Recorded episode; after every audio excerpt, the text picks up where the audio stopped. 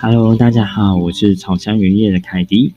那我们今天呢，要来继续我们的香草说书人第三集。第三集开始，稍微跟大家换另外一本书来跟大家做分享。那这本书算是我自己非常喜欢的一本。这本书呃，跟以往的那种香草百科比较不同，它增加了一点点有趣的地方，它增加一些些魔法的应用。那所以让这本书，我当初在翻两三页的时候，我马上就把它买下来了，因为它真的是非常有趣哦。那这本书的书名叫做《一百种药草疗愈全书》，那著作者是乔夏老师。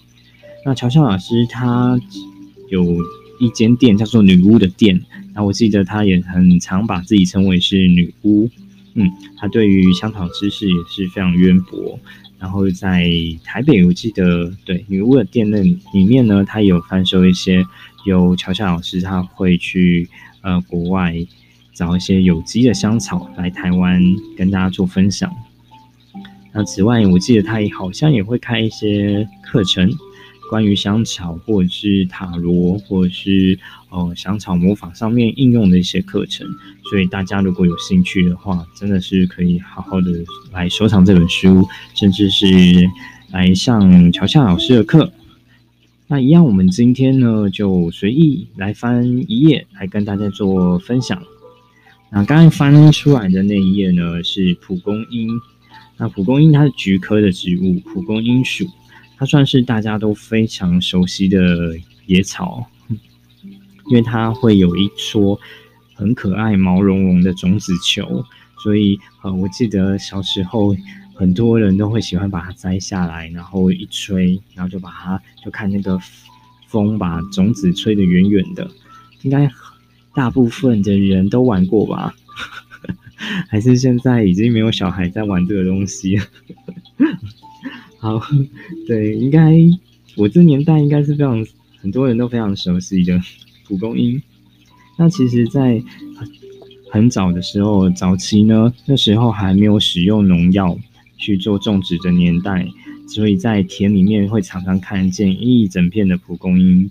所以，因为它是随着风力去播种的，所以它就会有点像是野草蔓延一样。常常会一整片田都是蒲公英，然后再继续散播到各个地方，所以对农民来说，那时候的是一个非常头痛的一种野草。那它也是被世界各国公认的野草、野草级的一种植物哦。那在这本书里面介绍的蒲公英呢，它是一种药用的蒲公英，它叫做西洋蒲公英，它本身含有高钾。那钾这种东西呢，会产生利尿的效果，所以它是一个强力、强力的利尿剂。那在法文里面，其实它有个名字，就是尿床的意思。那还有一个别名，那法文里面还有个别名，也把它称为老虎的牙齿，因为它叶片的形状是锯齿状的，所以很像老虎的牙齿，所以他们也有个别名叫它老虎的牙齿。在中国，其实就非常。使常使用蒲公英当做药材了，它主要是用成呃养肝的药材之一。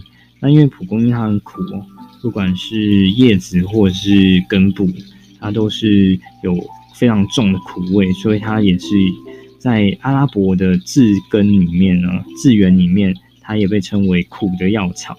它可以用来帮助肝脏清理，然后认为有认为。可以增加解毒功效的功，呃，解解毒消炎的功效。那也可以帮助胆汁分泌，然后也可以利尿，也可以稳定血糖。然后因为含有高钾，所以它也可以补充你身体因为利尿流失的钾，算是一种非常天然的利尿剂。那它也可以刺激食欲，你可以把它的嫩叶加入沙拉之中，当成。呃，料理中的一个食材。那因为蒲公英它也非常有营养，所以很多的野生动物也会去吃它，把它当成点心。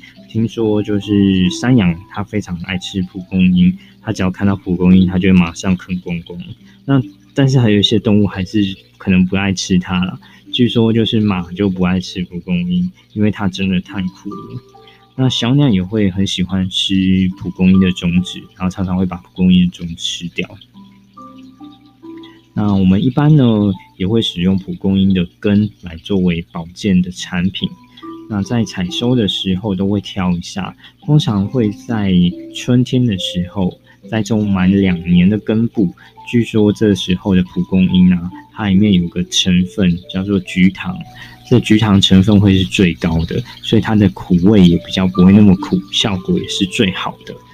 那蒲公英还有个很有趣的说法，就是你可以把它当成无咖啡因的咖啡来喝，因为它只要蒲公英的根经过反复的煎炒过后、烘烤过后，把它磨成粉，那你把它泡过滤出来的汁液，听说跟咖啡非常接近哦。然后，但是它又没有咖啡的咖啡因，所以有的人就会把它当成咖啡替代来使用、来饮用。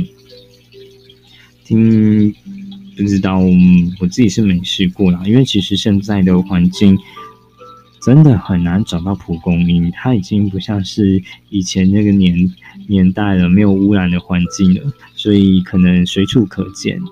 那现在就是这个时代，反而就是会有很多植物长得像蒲公英，它其实不是蒲公英。我以前也常常会把，嗯，有一种叫黄安菜。的植物，它长得非非常类似蒲公英。那我以前把它以它以为是蒲公英，结果后来才发现哦，原来它不是，它完全是两个不同的东西。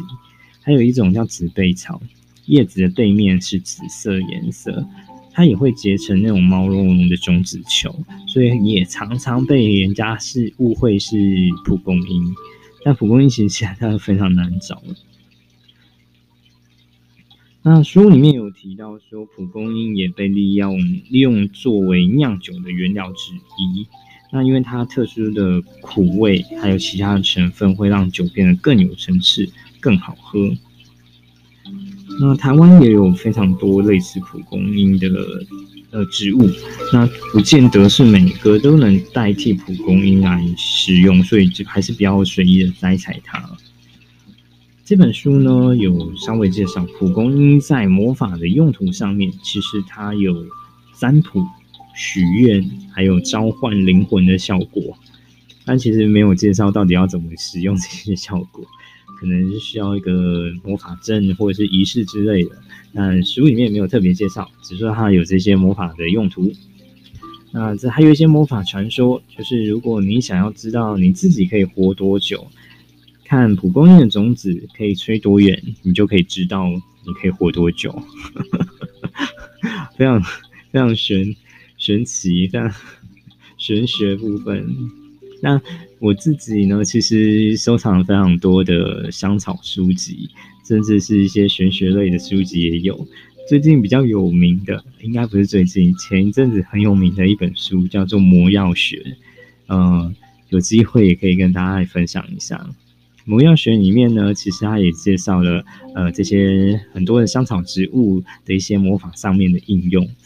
那我记得有蒲公英呢，在那本书里面，它的确是可以预测自己的寿命。那跟乔乔老师这边的说法呃有点不太一样。那魔药学里面说的说法是说，你可以拿一撮蒲公英的种子球，然后你吹它，然后看看你最后蒲公英的种子球。上面剩下多少根种子，那就代表你还有多少年的寿命。